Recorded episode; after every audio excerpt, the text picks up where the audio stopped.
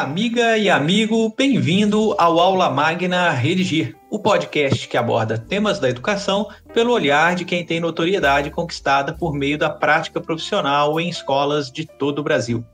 Eu sou o Rodrigo Simões e hoje iremos tratar da prática de simulados no cotidiano escolar, tendo um enfoque nos simulados Enem. Para me acompanhar nessa conversa, a nossa convidada é a consultora pedagógica do Bernoulli Sistemas de Ensino, a professora Daniela Ribeiro. Bem-vinda, Daniela. Olá, Rodrigo, tudo bem? Agradeço imensamente pelo convite, pela oportunidade de estar aqui com você e com a equipe da Redigir. Hoje nós vamos tratar de um tema muito interessante, Rodrigo. Vamos conduzir aí esse assunto que aborda né, a temática do Enem e com certeza vamos trazer informações muito relevantes. É isso, Daniela. Mais uma vez, muito obrigado. E o nosso podcast, como você já sabe, vai ao ar uma vez ao mês e o objetivo é abordar um assunto do dia a dia escolar. Nós trazemos sempre convidados que atuam em escolas, seja como professores ou gestores, ou que estejam em contato direto com elas em função de atuarem como consultores ou gestores pedagógicos. O que nos interessa aqui é, sobretudo, o olhar de quem é ligado à praxis escolar e que, através da sua atuação profissional, construiu uma carreira que acredita relevância na área. Para começar, Daniela, você poderia apresentar um pouquinho da sua trajetória na área de educação ao nosso público? Sim, Rodrigo, certamente. Eu começo dizendo que a minha trajetória partiu de um sonho de ser professora há mais de 30 anos. E com isso, né, fiz o meu primeiro curso de graduação, sendo uma licenciatura em Ciências Biológicas. E antes de concluir esse curso, eu já estava na sala de aula. Então, essa experiência inicial me deu a oportunidade de vivenciar a sala de aula, de ter experiências maravilhosas. E há quase 10 anos eu já, já estou uh, nessa trajetória da educação como consultora pedagógica. E esse trabalho ele é muito gratificante, porque nós trabalhamos com gestores, professores, estudantes de muitas escolas do país todo, promovendo a sustentabilidade das escolas parceiras por meio das nossas, das nossas soluções didáticas, dos nossos serviços. Então, Rodrigo, essa minha trajetória ela é marcada né, com muitas pessoas e muitas experiências. E eu espero né, poder contribuir muito aqui nessa nossa conversa com essa minha ampla experiência na educação. Bem, como se pode ver, a Daniela já acumula bastante experiência no que se refere aí à educação escolar, não é mesmo? E foi justamente por isso que nós é, a convidamos para falar de um tema tão instigante como é a aplicação de provas simuladas em escolas. É, Daniela, eu fiz uma experiência né, e queria utilizá-la aqui como pontapé inicial da nossa conversa. Fiz uma busca no Google com algumas variações de termos que envolviam a palavra simulado o resultado gerou praticamente apenas em torno de simulados preparatórios para concursos. Enem, vestibulares, não saiu disso. Então, eu lhe pergunto: simulados servem apenas para a preparação para as provas seletivas? Excelente reflexão, Rodrigo. Eu vou tomar aqui para esse ponto da nossa conversa uh, o verbo simular. Se olharmos né, no dicionário, o verbo simular quer dizer fazer parecer real. Então, com essa definição, a gente traz né, esse olhar para o objetivo dos simulados. Então, nós devemos proporcionar aos estudantes essa experiência extremamente similar ao dia oficial do Exame Nacional. E isso né, vai fazer com que ele vivencie o mesmo tempo de duração e horário, o mesmo padrão de provas, o mesmo número de questões e a mesma metodologia de correção utilizada no exame oficial. Então, a vivência dos estudantes nos simulados, ela pode desencadear, Rodrigo, uma progressão em relação à performance. Então, na verdade, é, esse é o intuito, fazer com que os estudantes vivenciem uma experiência muito semelhante ao dia né, do exame oficial ou da, do vestibular ou do Enem. Então a gente, é, a gente pensa né, que essa, essa vivência ali ela tem que ser rica, ela tem que ser aproveitada em todas as suas dimensões, fazendo dessa, é, dessa oportunidade né, um grande momento de aprendizado também. Entendo, Daniela. Agora, é, é bastante interessante é, essa, esse pontapé inicial, porque uh, eu percebo na, na, na, né, no meu contato com as escolas que, na prática, além de simular ali a preparação para né, os vários vestibulares, processos seletivos, eu vejo as escolas utilizando simulados né, também como avaliação. O simulado faz parte ali do processo avaliativo escolar mesmo do dia a dia. Uh, você também percebe isso na sua prática, Daniela? Sim, Rodrigo, com certeza. Muitas escolas utilizam né, a aplicação de simulados valendo nota. E essa é uma prática muito comum. Porém, eu coloco aqui para a gente refletir sobre é, essa prática de avaliar simulados. A gente sabe que é, o estudante quando ele sabe que vai para uma prova, vai para um simulado, né, semelhante a uma prova, e que aquilo está valendo nota, ele tem um comportamento, uma postura diante daquele momento. Então, ele vai ter uma preocupação muito grande com o resultado, ou seja, com o número de acertos. E isso foge do objetivo de simular, entende, Rodrigo? Então é importantíssimo a gente refletir sobre essa prática do simulado uh, com o intuito de não né, é, utilizar o sistema de notas, né, ou como sistema avaliativo. Então, o estudante, ao invés de ficar ali focado é, na performance dele do simulado, ele fica preocupado com o número de acertos e não né, com a coerência e com o grande, é, a, a grande oportunidade que ele tem de testar as estratégias de prova.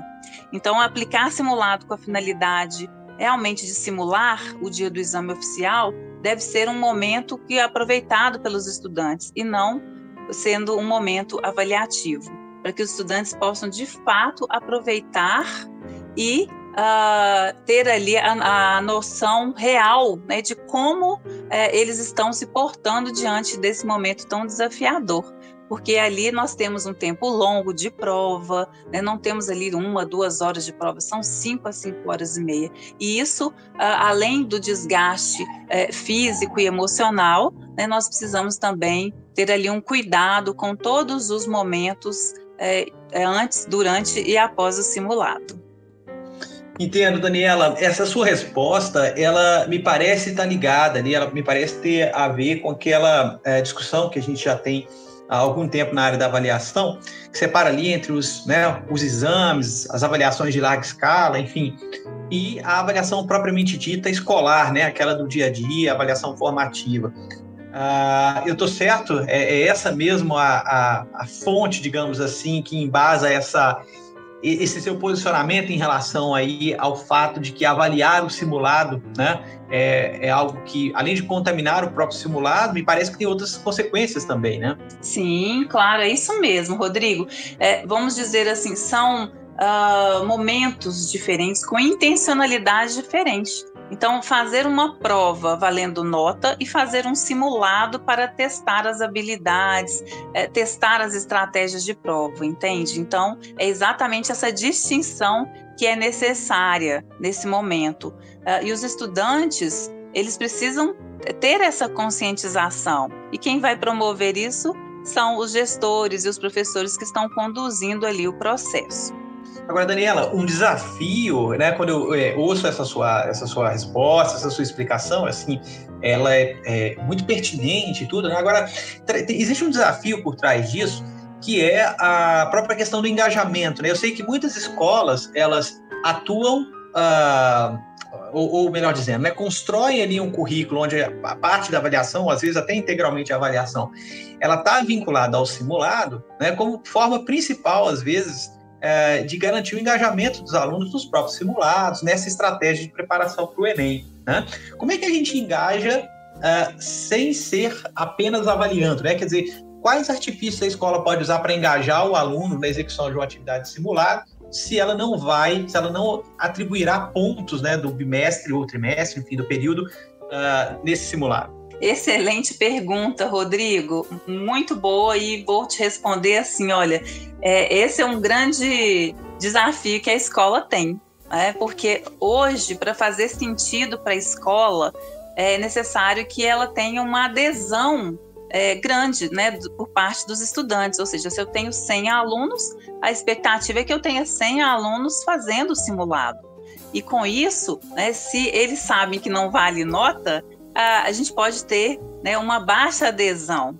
Então, a gente vai trabalhar numa linha né, onde nós vamos mostrar para esse estudante que a, a experiência que ele vai vivenciar no simulado trará para ele muitos benefícios. Então, eu tenho feito isso muito, Rodrigo, trabalhar com momentos vamos dizer assim, né, de fato, momentos de conscientização, trazendo informações muito claras, uh, traçando ali estratégias de prova, e isso tudo uh, com o intuito de promover né, essa adesão, com o intuito de fazer com que esse estudante perceba o valor de, uh, de fato, estar ali né, disponível para fazer um simulado.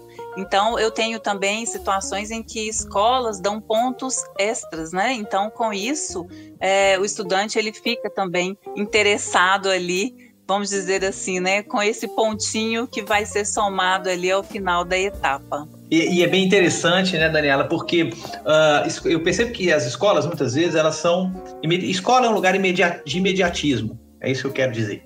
Uh, então, uh, é difícil muitas vezes para as escolas traçarem estratégias que pensam ali a médio e longo prazo. Bom, uh, por que eu estou dizendo isso? Se a gente pegar, por exemplo, o resultado dos seus alunos do ensino médio, da terceira série do ensino médio, nos vestibulares, no Enem, depois de uma estratégia bem sucedida de simulados, está aí um argumento muito melhor do que a nota para a gente convencer os nossos alunos que estão ali cursando ainda primeira, segunda e terceira série a participarem das atividades de simulado, né? Quer dizer, olha, isso aqui é uma estratégia muito bem sucedida, né?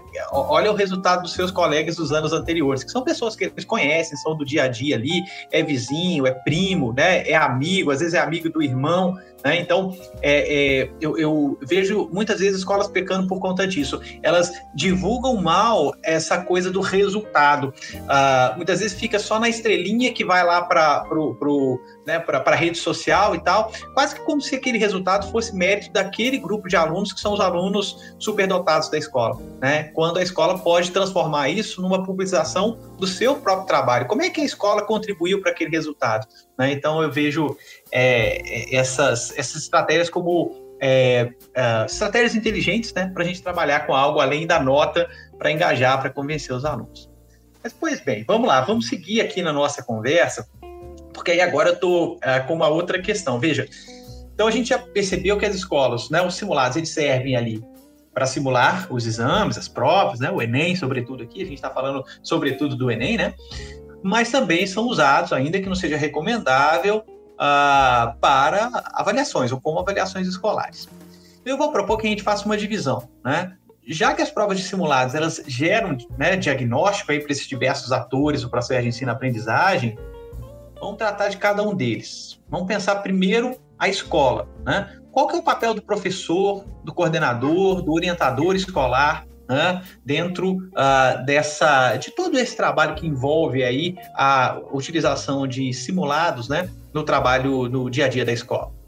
Excelente pergunta, Rodrigo. Eu enfatizo aqui que é um papel crucial, porque existem três momentos que eu gosto de enfatizar: o pré, o durante e o pós-simulado, que devem ser cercados de cuidados pelos gestores, pelos professores que estão envolvidos aí nessa preparação e aplicação dos simulados.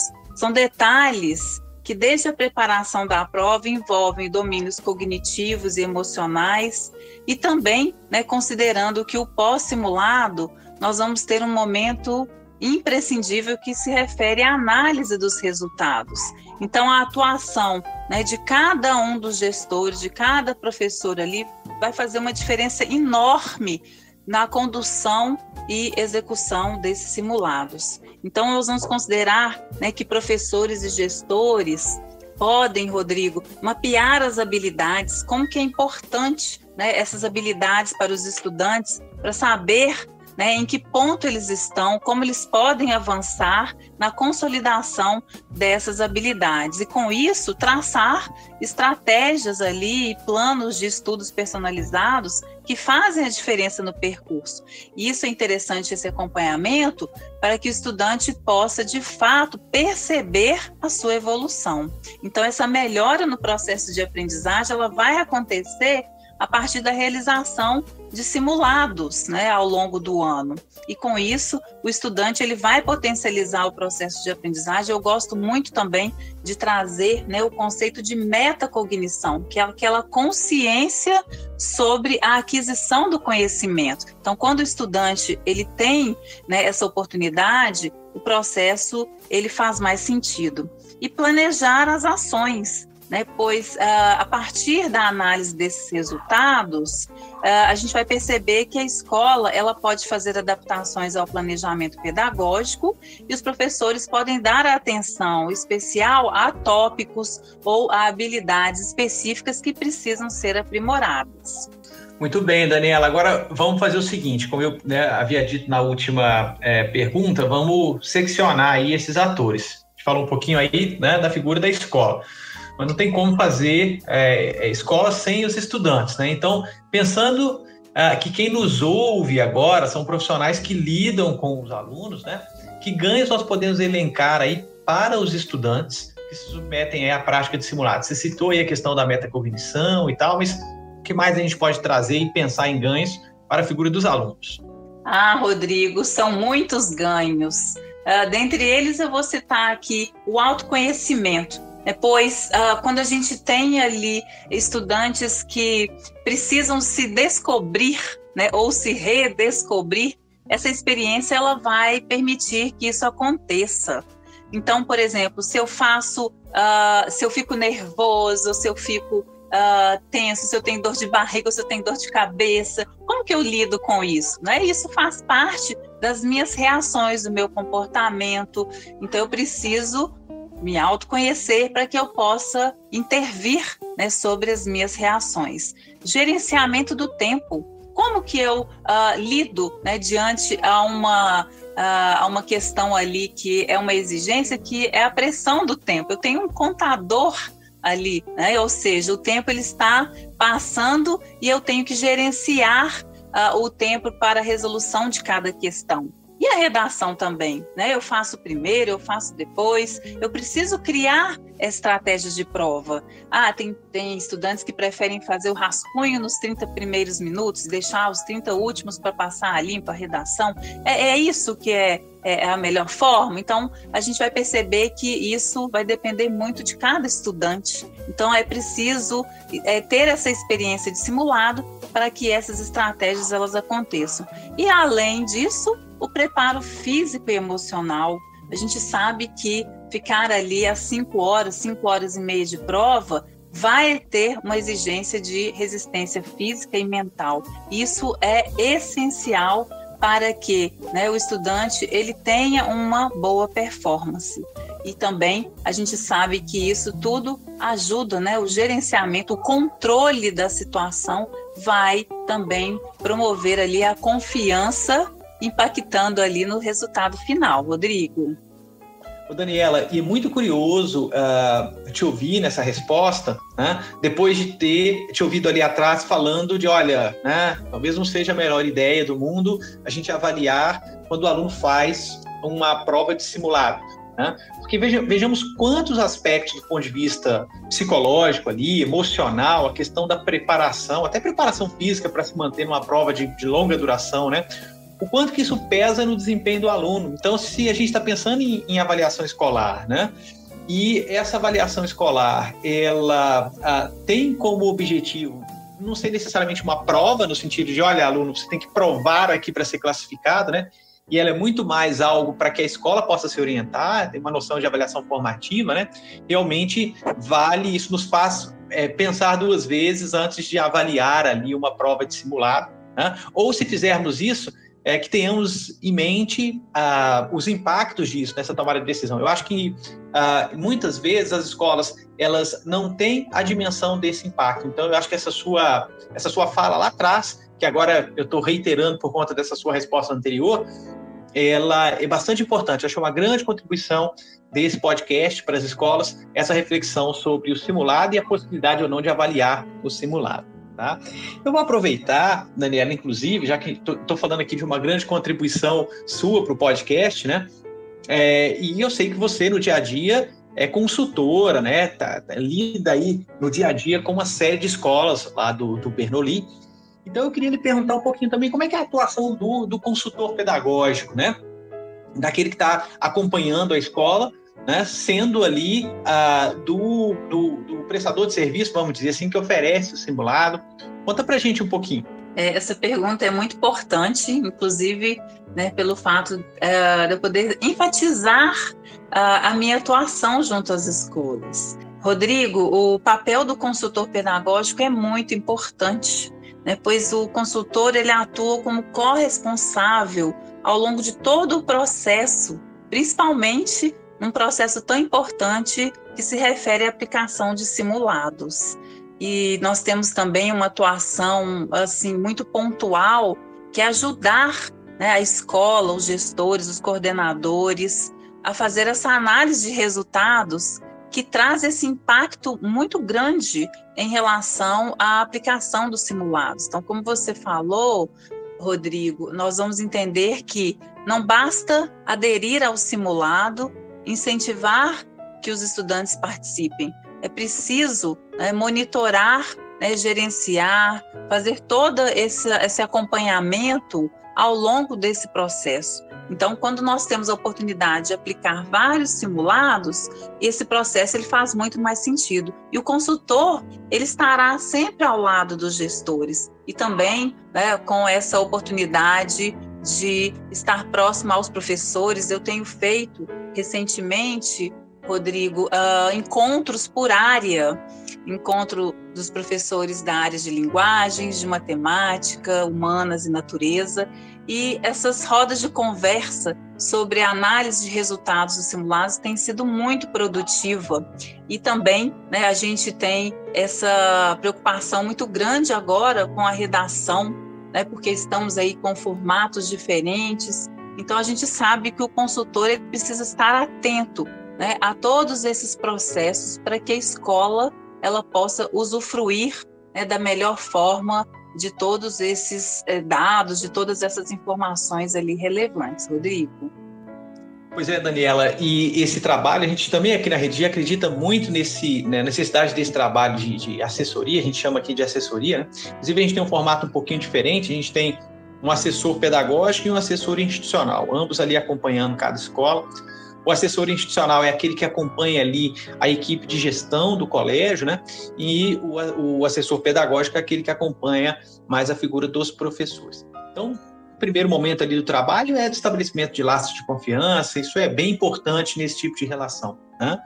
E logo em sequência, uma das coisas que a gente mais faz aqui, a gente tem feito isso e, e, e na verdade, melhorado cada vez mais é, essa parte do serviço, que é a troca de experiências, né? A gente, com a Redigir, a gente já está em mais de uma centena de escolas a nível Brasil, né? Então, a gente tem muita prática pedagógica uh, que deu certo em determinado lugar e que a gente percebe que é prática que tem potencial, né, para Uh, enfim, uh, ganhar outros ambientes escolares. Claro que não tem nunca receita de bolo em escola, né? Mas é uma prática que pode funcionar em diversos outros lugares e a gente tenta trabalhar ali justamente com essa troca de experiências. Né? De fato, a atuação do consultor ou do assessor pedagógico eu vejo como muito importante.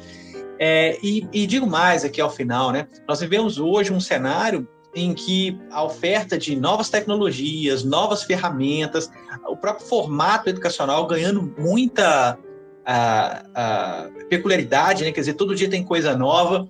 É fundamental que haja esse profissional que assessora, que apoia o professor. Né? Em todas as áreas é assim, né? em qualquer área que você é, tem né, inovação, tem sempre aqueles que, que são os suportes para quem está no dia a dia, né? E não poderia ser diferente com a figura do professor. Então é, é, é, bem interessante mesmo.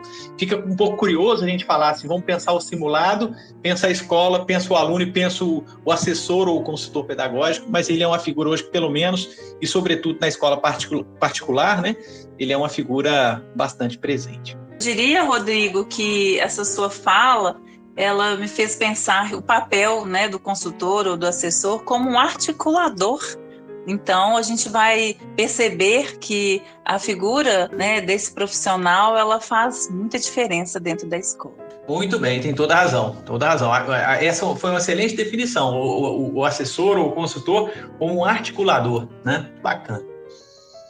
Daniela, a gente até aqui tem falado de simulados, a gente, apesar de tangenciar o Enem ali, a gente é, tem de forma mais genérica tratado aqui de simulados. É, Agora eu queria lhe fazer uma pergunta que eu, eu, também eu não sei se ela faz sentido, tá? Então, parte da, da questão que eu vou levantar aqui é justamente entender se faz sentido essa questão. E a possibilidade de a gente segmentar. Tem diferença aplicar simulado no ensino médio e simulado para o ensino fundamental? Né? Tem diferença, por exemplo, a aplicação do simulado para a terceira série, né? se eu pensar só no ensino médio. Tem diferença entre o que eu faço na terceira série e o que eu faço na primeira e na segunda? Enfim, você consegue contar um pouquinho para a gente né, o que, que você traz aí da sua experiência? Tem sim, Rodrigo. Excelente reflexão também. Importantíssimo a gente perceber que para cada segmento nós vamos ter ali um público diferente, né, um contexto diferente, uh, e isso vai fazer toda a diferença na aplicação dos simulados. Quando falamos de anos finais, né, essa experiência de simular ela traz ali para o estudante uh, um conhecimento sobre uma experiência que ele vai vivenciar é, mais à frente. Então, eu falo que é uma, uma etapa de construção é, é, simular né, em anos finais. E também a gente vai perceber ali que o crescimento desse estudante vai acontecendo à medida que ele vivencia essa experiência ao longo desses quatro anos. Quando falamos de ensino médio, a situação é um pouco diferente. Nós já estamos ali lidando com estudantes mais maduros, em uma nova etapa da vida. E em relação à sua pergunta, eu coloco que faz sim. Né? É, a diferença é muito uh, interessante a gente analisar que simulados para primeira série, segunda ou terceira série tem ali uma é, vamos dizer assim, uma experiência diferente, até mesmo pelo fato que os estudantes eles amadurecem ao longo dos três anos. E vamos dizer que eu teria ali a primeira série estudantes muito animados, assim, muito curiosos, mas ao mesmo tempo, uh, quando nós pensamos assim na trajetória, parece que a, a, vivência do Enem, por exemplo, está um pouco longe, né? vamos dizer assim, há dois anos, dois anos e meio, quando eles começam a fazer os primeiros simulados. Quando falamos de segunda série, nós temos ali estudantes que, vamos, vamos dizer assim, que se não pararam para pensar na seriedade, no comprometimento simulado, tem que se ligar e obter as informações importantes ali. Já a terceira série, nós já, nós já estamos aqui em reta final. Então, são estudantes que precisam né, se apropriar, consolidar, aplicar as estratégias de aprendizagem, a usar a metacognição, uh, já trabalhar muito mais né, o domínio emocional. E com isso, a gente vai perceber né, que esse estudante ele precisa uh, é, vivenciar essa experiência que, de certa forma, ela vai também sendo amadurecida, vai sendo consolidada ao longo dos três anos. Essa sua resposta me fez pensar, é, Daniela, em quantidade. Né? É, aliás, eu me lembro uh, da minha época enquanto coordenador pedagógico, é, eu trabalhei tanto uh, em educação básica, coordenador pedagógico de ensino médio, quanto também em pré-vestibular. Né? Uh, e uma dúvida que sempre pairou é quantos simulados? Vamos pensar aqui no Enem, né? Tem uma quantidade específica de simulados, se a gente pensar de repente ensino médio, eventualmente até pré-vestibular, terceira série? Bom, Rodrigo, é, esse é um ponto importante, porque para cada série do ensino médio, nós vamos pensar em um quantitativo, até pelo fato do momento que cada estudante está vivenciando. Então, eu diria assim que esse quantitativo ele vai uh, ter uma uma aplicação assim mais efetiva, né, para cada série. Então vamos pensar, na primeira série, essa experiência inicial ela poderia ser contemplada ali com dois a quatro simulados ao longo do ano. Já na segunda série, nós poderíamos pensar em quatro a seis simulados ao longo do ano. Já a terceira série, né, depende muito assim é, da do posicionamento da escola em relação a até mesmo esse envolvimento com a performance dos estudantes. Eu vou dizer isso pelo fato de que escolas né, que são focadas muito em alta performance, elas vão uh, priorizar né, aplicações de simulados. Mas uma média ali de seis simulados para a terceira série, três em cada semestre, é um bom quantitativo, Rodrigo. Ótimo, Daniela. Então a gente falou um pouquinho agora em relação à quantidade de provas, né? E eu queria até um pouco já encaminhando para o final desse nosso podcast, eu ficaria aqui conversando muito mais tempo com você sobre simulado, enfim, o assunto realmente é instigante para quem está na prática escolar, mas o tempo não deixa, né? Então eu não queria deixar de trazer uma questão que para mim é fundamental, né? A gente está agora, né, em um período de pandemia, tá? Uh, formato da aplicação, quer dizer, digital ou impresso tem diferença? Quer dizer, claro que tem diferença, né? Um impresso, outro é digital, mas enfim, quais os impactos aí dessa modificação é, né, para os alunos e para a escola como um todo? Ah, Rodrigo, essa é uma excelente reflexão eu digo que eu tenho lidado com cenários muito diversos, né? Escolas que já retornaram às aulas presenciais, estavam realizando simulados online e precisaram se adaptar para formato impresso novamente. Então, nós estamos aí é, diante de um momento é, é, onde é preciso reinventar diariamente.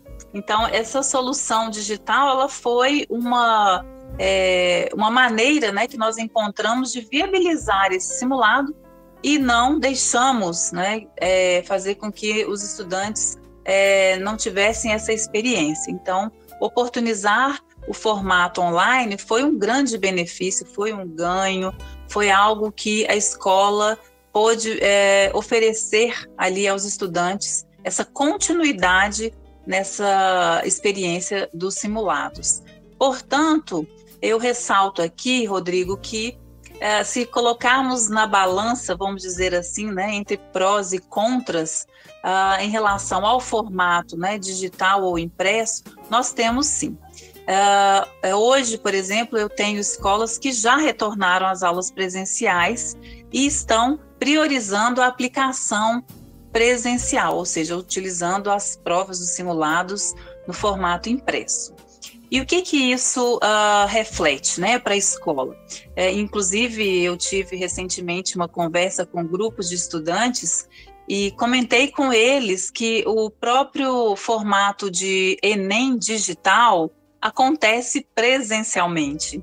Né? O estudante não tem a oportunidade de fazer o Enem digital da casa dele, sozinho, com o notebook dele, né? sentado na cadeira dele. Então, mesmo a experiência de Enem digital, nós temos uh, esse momento que precisa ser é, vivenciado pelo estudante em uma sala, né, com vários colegas, né, vários estudantes ao mesmo tempo, com tempo de prova.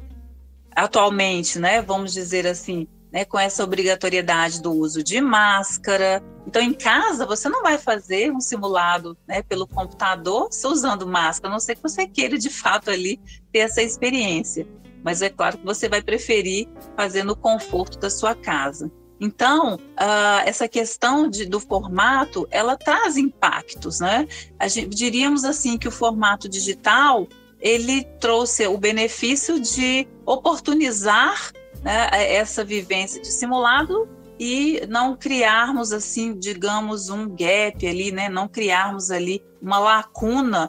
Uh, imagina, né? Se nós não tivéssemos essa oportunidade de simulado online, estaríamos aí há vários meses sem realizar né, por conta dessa restrição. mas o formato impresso ele tem, vamos dizer assim, né, as suas vantagens, é, até mesmo pelo fato de é, promover as reais condições que o estudante vai vivenciar no dia do exame oficial, Rodrigo. Daniela, vamos ver se você concorda comigo. Acho que, é, inclusive, depois dessa minha fala, se você concordar comigo, mesmo se discordar, eu acho que no final das contas a gente vai estar construindo aqui algo que é, eu penso será uma contribuição interessante desse podcast também para quem está ouvindo. É, eu tenho a impressão, Daniela, que as escolas, elas, no momento em que estamos, elas ainda negligenciam um pouquinho essa questão do formato. E isso, eu acho que inclusive vem da própria necessidade, quer dizer, no momento em que estamos, ou faz assim ou não faz, ponto final, né? Ou seja, ou faz a distância, enfim, o formato que cada uma criou aí para atender a questão da pandemia. Mas há muitos impactos no formato, né? Seja impresso, digital, a forma como você executa, inclusive a própria possibilidade de comparação quando parte da turma faz impresso, quando parte da turma faz a, a, a forma, a prova no formato digital, né? Inclusive, se me permita, é, aqui, isso é alvo de preocupação uh, aqui na Rede já há muito tempo. E em duas frentes. Primeiro, é porque a gente lida com redação, né? Então, uh, sempre houve uma tentação muito grande em, poxa, vamos liberar para que o aluno digite, né? Só que todos os processos seletivos, incluindo o Enem digital, aplicado ainda hoje, é manuscrito. Né? Então, qual é, qual é o impacto para o aluno que faz um texto digitado e depois se submete a uma prova que é manuscrita? Né? Outra coisa que eu tenho visto com, com grande frequência também, há uma sedução por parte das escolas aí, de não, eu posso fazer digitado porque já vai ter uma correção inicial. Todas as ferramentas de correção autônoma que a gente pesquisou até hoje, e olha que nós já pesquisamos muitas aqui na Redigir, elas deixam muito a desejar. Então, elas oferecem um primeiro feedback ao aluno que é uh, bastante ruim, bastante. Então, elas estão no caminho, sabe? Eu não quero falar mal dessas ferramentas, elas só não estão prontas, né? O futuro será assim, mas ainda não está. Então, isso é, fez com que a Redigir optasse, e a gente trabalha, ainda esse ano, a gente está trabalhando apenas com o formato uh, do texto manuscrito. A partir do próximo ano, a gente vai liberar também o texto digitado, mas é de um outro contexto, né, que é o contexto da emergência dos gêneros digitais né, trazida aí com a emergência das tecnologias e gravada lá na BNCC, né, com os gêneros digitais citados lá. Então vai ser um formato bem interessante, inclusive muito adaptado aí ao ensino fundamental. Então, veja, é uma preocupação muito grande aqui na Redigir relativamente ao formato, se manuscrito ou digitado, e a própria aplicação da ferramenta Redigir. Quer dizer, com a Redigir eu consigo fazer avaliação é, é, formativa, né? Inclusive, acho que ela é uma grande ferramenta para isso, eu consigo fazer avaliação diagnóstica, né? E ela também é uma ferramenta muito boa para isso, e avaliação somativa, que funciona também, você pode fazer. Mas eu vejo que as escolas muitas vezes elas não botam na balança o seguinte: quando é a hora de fazer cada uma dessas, né? Será que uma escola que aplica uma redação por mês deve fazer uma avaliação somativa, né? Quer dizer, é um formato diferente, vai ser corrigido por um terceiro. Então, me desculpe esse, esse todo esse toda essa volta para é, te perguntar, né? Uh, você concorda comigo que as escolas ainda negligenciam a questão do formato e que precisam estar atentas à questão do formato? E não é que vai proibir um formato e permitir outro, mas tem que estar ciente na hora de utilizar um e outro formato, seja digital, seja impresso, né? Seja para aplicar uma avaliação somativa, formativa, diagnóstica e por aí vai, né?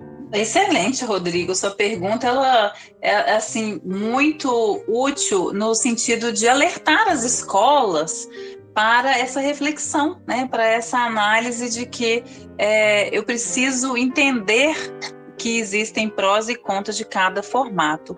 E nesse caso, é, eu é, enxergaria né, uma possibilidade de uh, é, inclusive mesclar, né? Olha, em determinados momentos eu vou aplicar um formato online, em determinados momentos eu vou promover né, essa aplicação no formato impresso. Inclusive, por exemplo, eu já tive conhecimento de escolas que fizeram a impressão do simulado e os estudantes né, foram na escola buscar né, esse caderno de provas para fazer a prova impressa.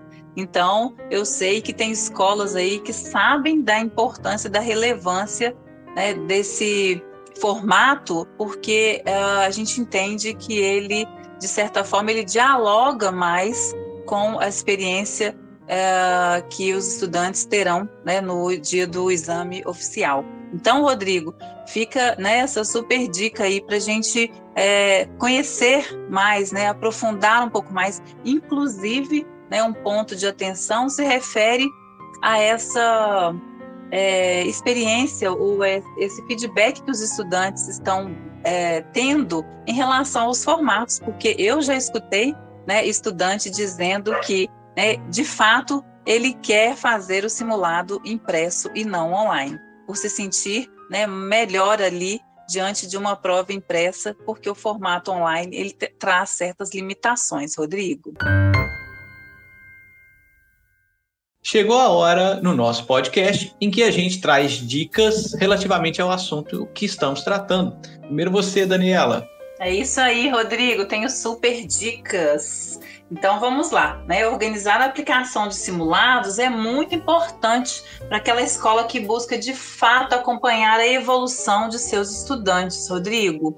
Então vamos começar aqui para os gestores que estão nos escutando. É a dica que eu tenho aqui é que eles façam de fato um investimento em proporcionar essa vivência aos estudantes, que possam acompanhar os professores nesse percurso, dando todo o apoio, é, realizando ali esses momentos de análise de resultados e com certeza o processo final vai fazer grande diferença.